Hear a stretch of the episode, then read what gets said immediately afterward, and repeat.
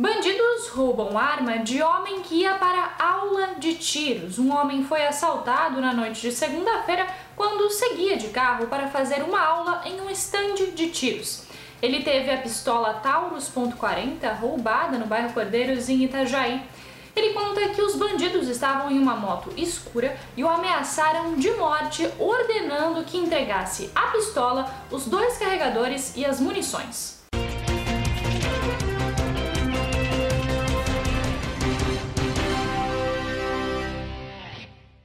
Empresa que ganhou concessão do aeroporto está contratando. A empresa que ganhou a concessão do aeroporto de Navegantes iniciou o recrutamento de profissionais para trabalhar no terminal.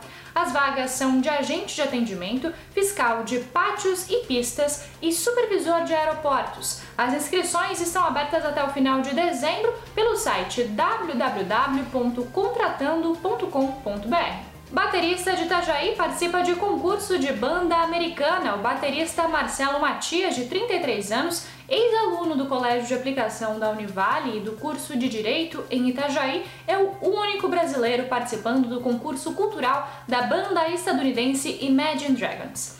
Marcelo, que toca bateria desde criança, já passou no top 100 e agora está na batalha para ficar entre os 10 primeiros colocados. Para votar em Marcelo, é só acessar o site da banda. Esses foram alguns dos destaques desta terça-feira aqui na região. Confira mais em nosso site diarinho.net.